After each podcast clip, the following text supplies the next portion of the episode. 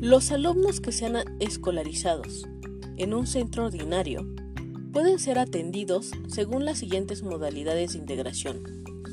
1. Integración total en grupo ordinario a tiempo completo. Aquí se atiende al alumnado que puede seguir el desarrollo del currículo ordinario con ayudas técnicas de acceso al currículo o con aplicación de medidas de adaptación curricular o de refuerzo educativo. 2. Integración en grupo ordinario en periodos variables.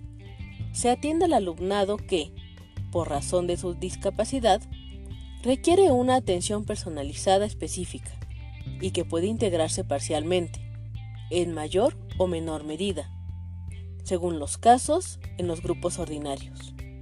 La atención educativa en el aula ordinaria supone la planificación y desarrollo de actividades, comunes o adaptadas, con respecto a las planificadas con carácter general para el grupo.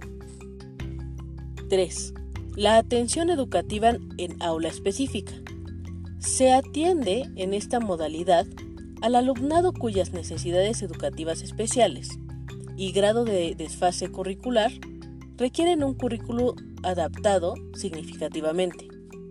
Cuando sus características y posibilidades lo permitan, el alumnado será integrado en grupos ordinarios, en aquellas áreas o materias en las que tenga mayor posibilidad de relacionarse con el resto del grupo o realizar actividades compartidas, complementarias o lúdico-recreativas, de tipo deportivo o artístico. Cuarto, la escolarización combinada para la atención educativa a alumnos con necesidades educativas especiales. En los últimos años, se vienen desarrollando experiencias de colaboración entre centros y colegios de educación especial.